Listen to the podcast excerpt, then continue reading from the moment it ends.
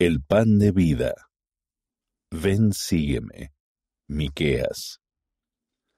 A lo largo de este año, en nuestro estudio del Antiguo Testamento, hemos descubierto muchos símbolos que nos ayudan a profundizar nuestro amor por el Señor y Salvador Jesucristo y nuestra comprensión de Él. Uno de esos símbolos, aunque menos obvio que muchos otros, es el lugar de nacimiento del Salvador, Belén. Refiriéndose al lugar de nacimiento del Salvador, el profeta Miqueas declaró: Mas tú, Belén Efrata, pequeña para estar entre los millares de Judá, de ti me saldrá el que será gobernante en Israel, y sus orígenes son desde tiempos antiguos, desde los días de la eternidad.